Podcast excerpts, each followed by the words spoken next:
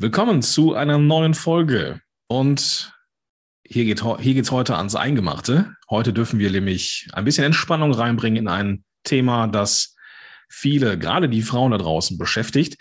Denn es ist so, jetzt zum Jahresstart hast du vielleicht auch mit deinem Partner zusammen den Vorsatz gefasst, äh, ja, vielleicht abzunehmen. Und ihr kocht gemeinsam, macht gemeinsam vielleicht ein bisschen Sport und ja, ihr kommt dann irgendwann an, an einen Punkt, wo ihr euch austauscht, wie viel Gewicht ihr denn so verloren habt. Und vielleicht kennst du dich da, liebe Zuhörerin, äh, wieder, wenn du sagst, hm, mein Mann, mein Partner, ähm, der nimmt irgendwie mehr ab als ich. Und vielleicht macht das ja auch etwas mit deiner Motivation. Damit wir jetzt aber hier gar, keine, gar keinen Partnerschaftsstreit auslösen oder sonst irgendwie etwas, wollen wir mal äh, das Thema nehmen. Männer schneller ab als Frauen mal kritisch hinterleuchten oder äh, hinterfragen. Ich habe mir dazu einen Gast eingeladen. Das alles in, in dieser Folge. Viel Spaß dabei. Herzlich willkommen bei den WW-Helden. Hier geht es um mehr als nur Abnehmen. Mein Name ist Gordon Schönwelder und ich wünsche dir viel Spaß bei dieser Episode.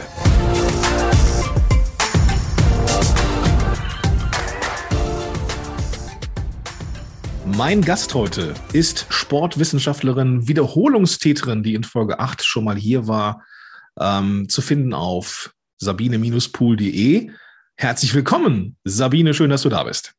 Vielen Dank, sehr gerne. Es gibt da so eine Studie, die ähm, belegen soll, und das sage ich ganz bewusst, die belegen soll, dass ähm, Männer im Vergleich zu Frauen schneller abnehmen. Da wurden nämlich 2000 Menschen über zwei Monate lang begleitet und ähm, dann wurden, wurden da die Ergebnisse, ich kann das mal runterbrechen und ein bisschen, bisschen wenig ähm, ähm, ja, wissenschaftlich runterbrechen. Am Ende kam raus, Männer nehmen durchschnittlich mehr ab als Frauen. Zwei, zwei Kilo in der, in der Zeit. Ähm, ja, mehr abgenommen als Frauen. Das demotiviert vielleicht die ein oder die andere. Aber liebe ähm, Sabine, lass uns doch mal drüber sprechen. Ist das so und kann man diese Studie so einfach abnicken?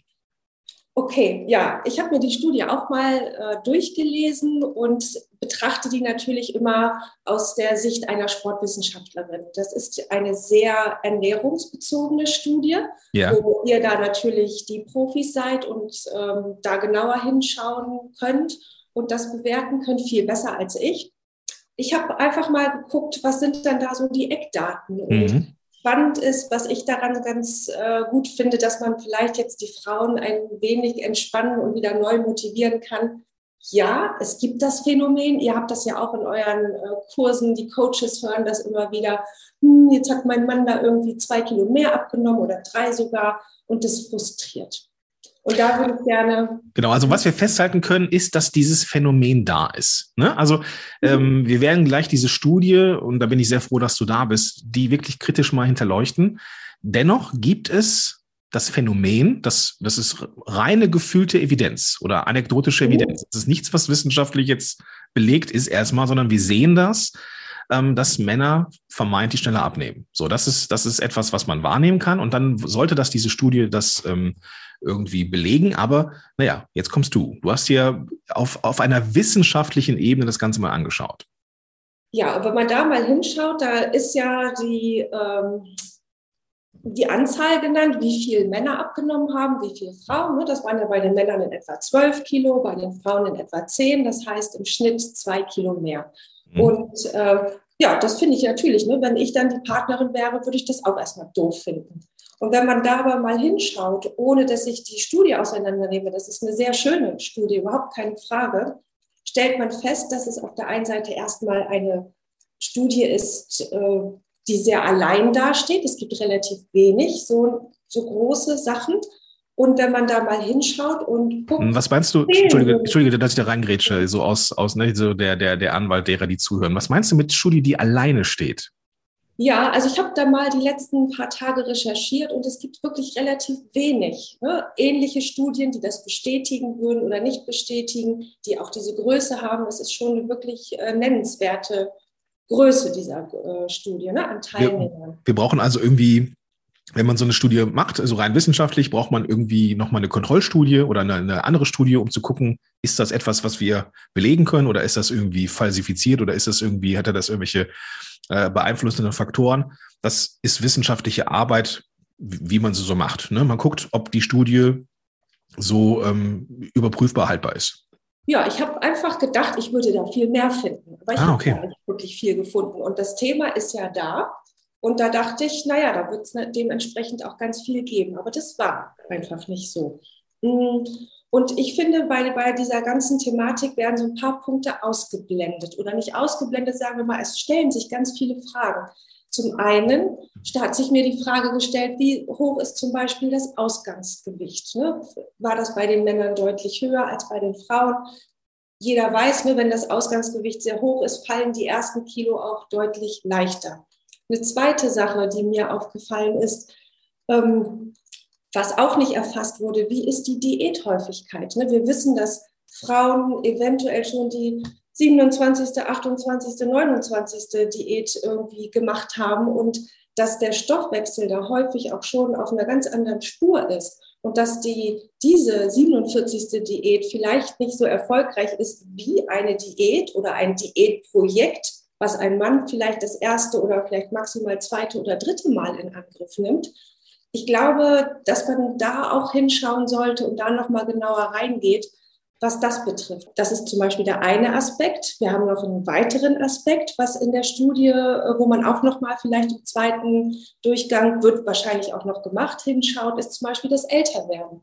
Wenn wir mal schauen, dass wir bis 40 ist alles ausgerichtet auf Wachstum und ab 40 ist eher der Körper ausgerichtet, oh, wir müssen Körpermasse halten. Und auch da sind ja Männer und Frauen unterschiedlich. Also das finde ich auch nochmal eine ganz äh, spannende Geschichte, dahin zu schauen.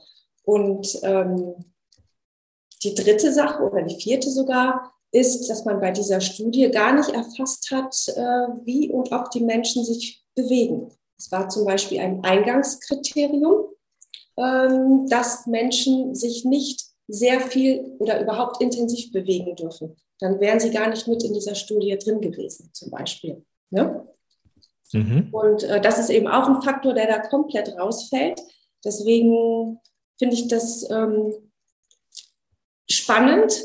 Also das Phänomen gibt es, diese Studie gibt es. Und dennoch glaube ich, dass Männer und Frauen ganz unterschiedlich abnehmen, unterschiedliche Motive haben, unterschiedliche Strategien haben und je nachdem, was sie tun, genauso erfolgreich sein können. Mhm, okay. Da sind jetzt, waren vier Sachen drin. Ausgangsgewicht, mhm. Stoffwechsel, der sich verlangsamt, dann das Alter, hast du gesagt, und das Bewegungsverhalten. Mhm. Ähm, wir haben jetzt schon mal festgestellt, okay, ähm, habe ich eine gewisse Diäterfahrung, habe ich eine gewisse, ja, ist mein, ist mein Stoffwechsel schon durch vielleicht auch Crash-Diäten oder, oder Verzicht oder sowas oder irgendwie schon runtergeprügelt, dann ist das natürlich mit dem, mit dem, mit dem äh, Abnehmen, auch wenn man jetzt irgendwie nach Punkten und essen kann, was man möchte, ähm, äh, schon schwierig. So, das Punkt, ne? So, Männer haben dann vielleicht nicht die Diäterfahrung und dann purzelt das so. Ähm, auch das Ausgangsgewicht ist etwas, was eine Rolle spielt. Habe ich viel Gewicht, dann fallen die ersten Kilos leichter, als wenn ich jetzt, keine Ahnung, von 60 auf 57 runter will oder sowas. Ja, ähm, verstehe ich. So, jetzt haben wir den, haben wir den Punkt Alter noch drin. Ne? Also das heißt, äh, bis 40 alles auf Wachstum, hast du gesagt, und danach geht es ums Halten. Ähm, auch ein wichtiger Punkt. Und Bewegung. Ähm, das, was wir also kontrollieren können, ja, ist nicht das Ausgangsgewicht, weil das ist halt da. Das nehmen wir halt mal so mit. Ähm, wir können auch das Alter nicht kompensieren. Wir sind so alt, wie wir sind. Ja, ne? So. Also das ist das reine biologische Alter, meine ich jetzt. Ne? So, jetzt geht es darum, was sind denn dann die Faktoren, die wir beeinflussen können? Mhm. Also das, was ich jetzt so raushöre, ist jetzt so Bewegung. Bewegung steuert das Ganze. Und was kann ich tun, um den Stoffwechsel anzukurbeln? Okay, also wir haben gerade ne, die Bewegung, klar, jetzt komme ich natürlich auch mit meiner Sportwissenschaft um die Ecke. Mit ich habe nur darauf gewartet. mit Bewegung kannst du natürlich ganz viel kompensieren und vor allen Dingen kannst du auch ähm, was das ganze Altersthema betrifft, da auch intervenieren. Ne? Hm, also, erzähl mir mehr darüber. Ja, Mache ich gerne.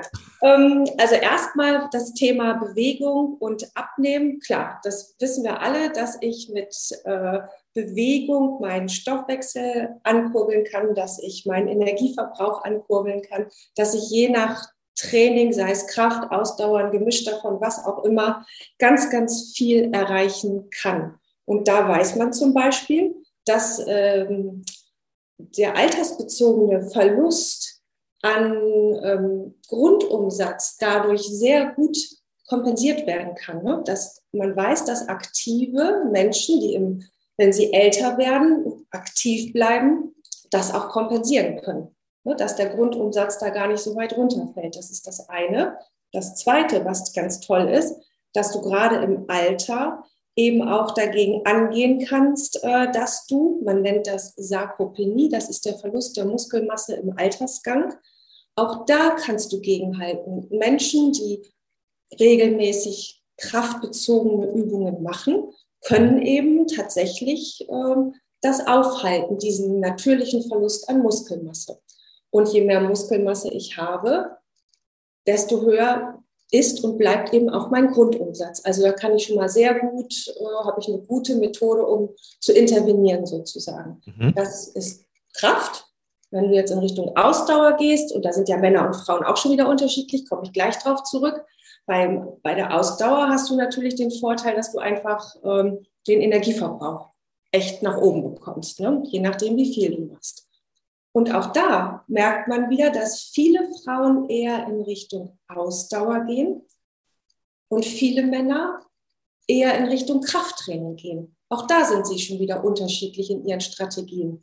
Aber ist Kalorie nicht Kalorie, die ich verbrenne? Ähm, Habe ich jetzt habe ich jetzt einen Denkfehler. Also ich, ich denke jetzt bei kraftbezogenen Übungen, also keine Ahnung, Gerätetraining oder sowas, da verbrenne ich doch auch Energie. Ja. Aber ich verbrenne ja. bei Ausdauersport äh, mehr Energie. Ja. Ah, okay, alles klar. Das erklärt das, ja. Das erklärt zum Beispiel, dass ich, ähm, ich habe ja schon mal so, ich habe ja meine so eine Whoop, Whoop-Band, das misst so meine Aktivität und so weiter. Wenn ich so mit dem Hund eine Runde durch den Wald gehe, so schön bergisches Land hoch runter, da komme ich richtig in Schwitzen und da hämmert der Puls. So, aber wenn ich jetzt so Krafttraining habe, habe ich das nicht. Nicht so in der, in der Art. Und das ist die Erklärung. Ausdauersport ist per se ähm, Kalorien, Energie zehrender als Krafttraining? Hängt natürlich vom Training ab, mhm. aber grundsätzlich, wenn du äh, eine gewisse Intensität hast, ist das tatsächlich, dass du mehr Kalorien verbrauchst beim Ausdauertraining. Ja. Okay. Aber auf der anderen Seite profitierst du eben beim Krafttraining vom Muskelerhalt, ähm, vom Muskelaufbau. Und wenn du abnimmst, kannst du da eben auch noch gegensteuern. Jeder, der abnimmt und nicht nur ein paar Kilo, sondern ein bisschen mehr, wird auch immer Muskelmasse mit abnehmen. Und das kann ich auch damit kompensieren. Nicht komplett, aber ich kann auf jeden Fall gut gegensteuern. Okay, okay. Das war eines der Dinge, die vermutlich bei Männern und Frauen, bei Männern und Frauen einen Unterschied macht, nämlich diese, diese Art der Bewegung.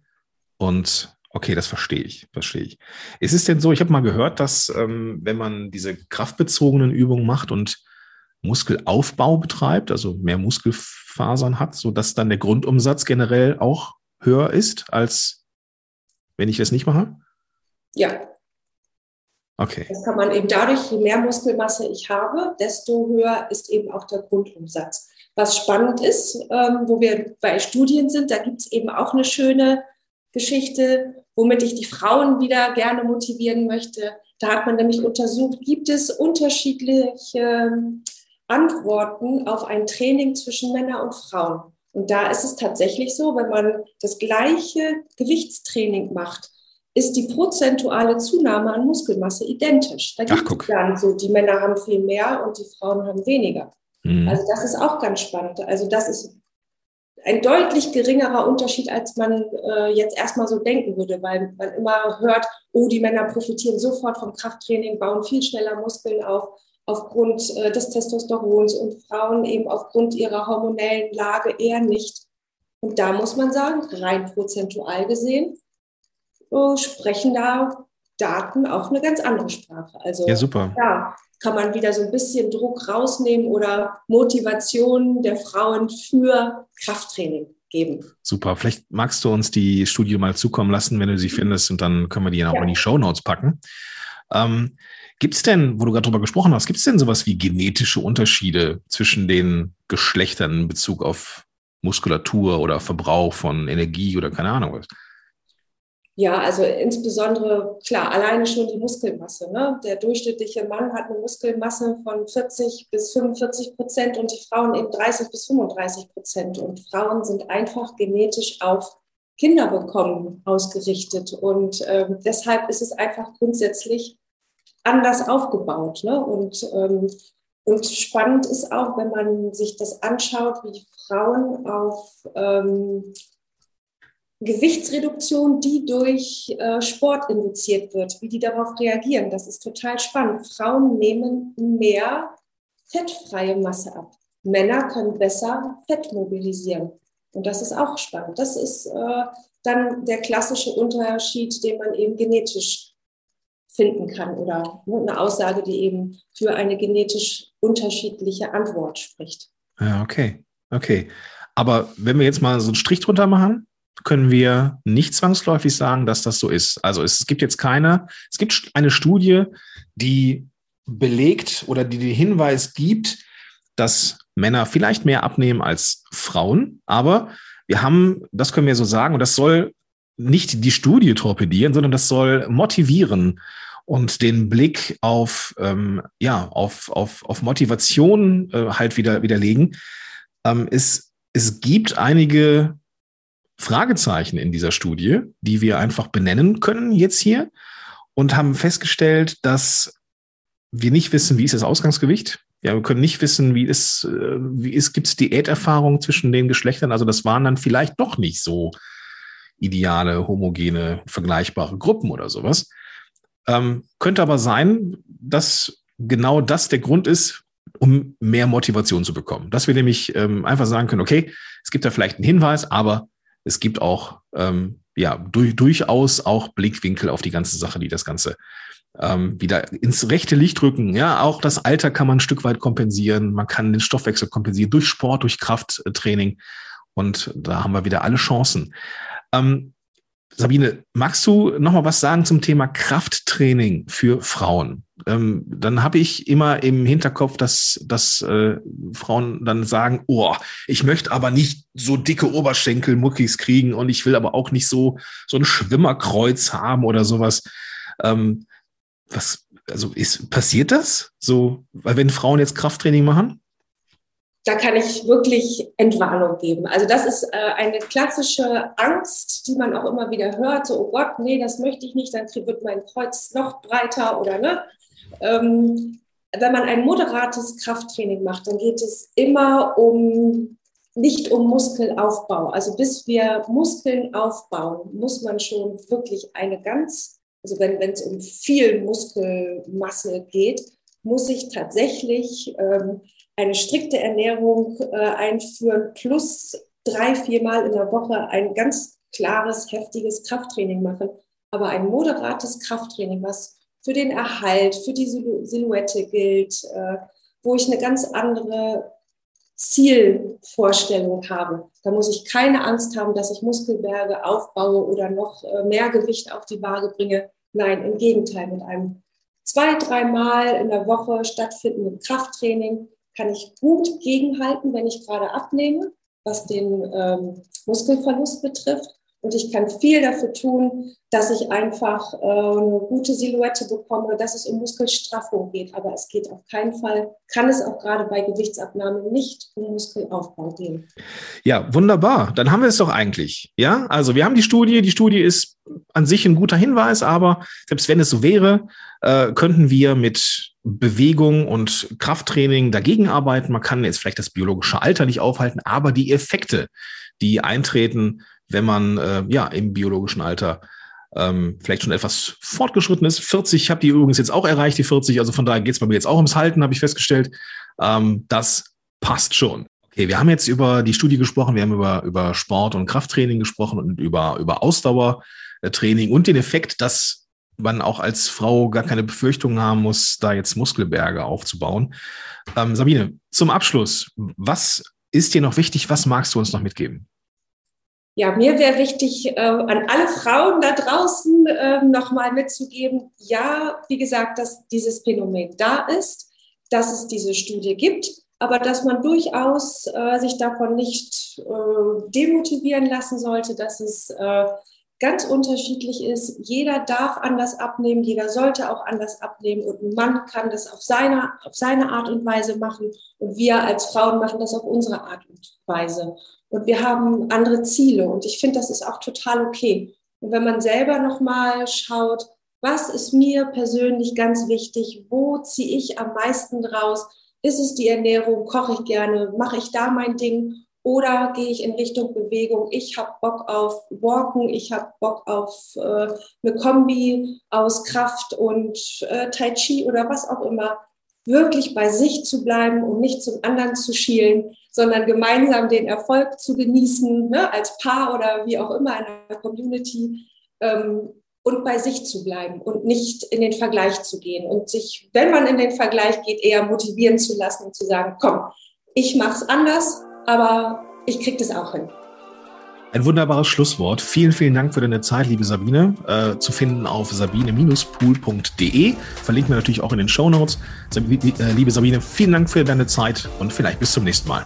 Sehr gerne. Dankeschön. Tschüss. Tschüss.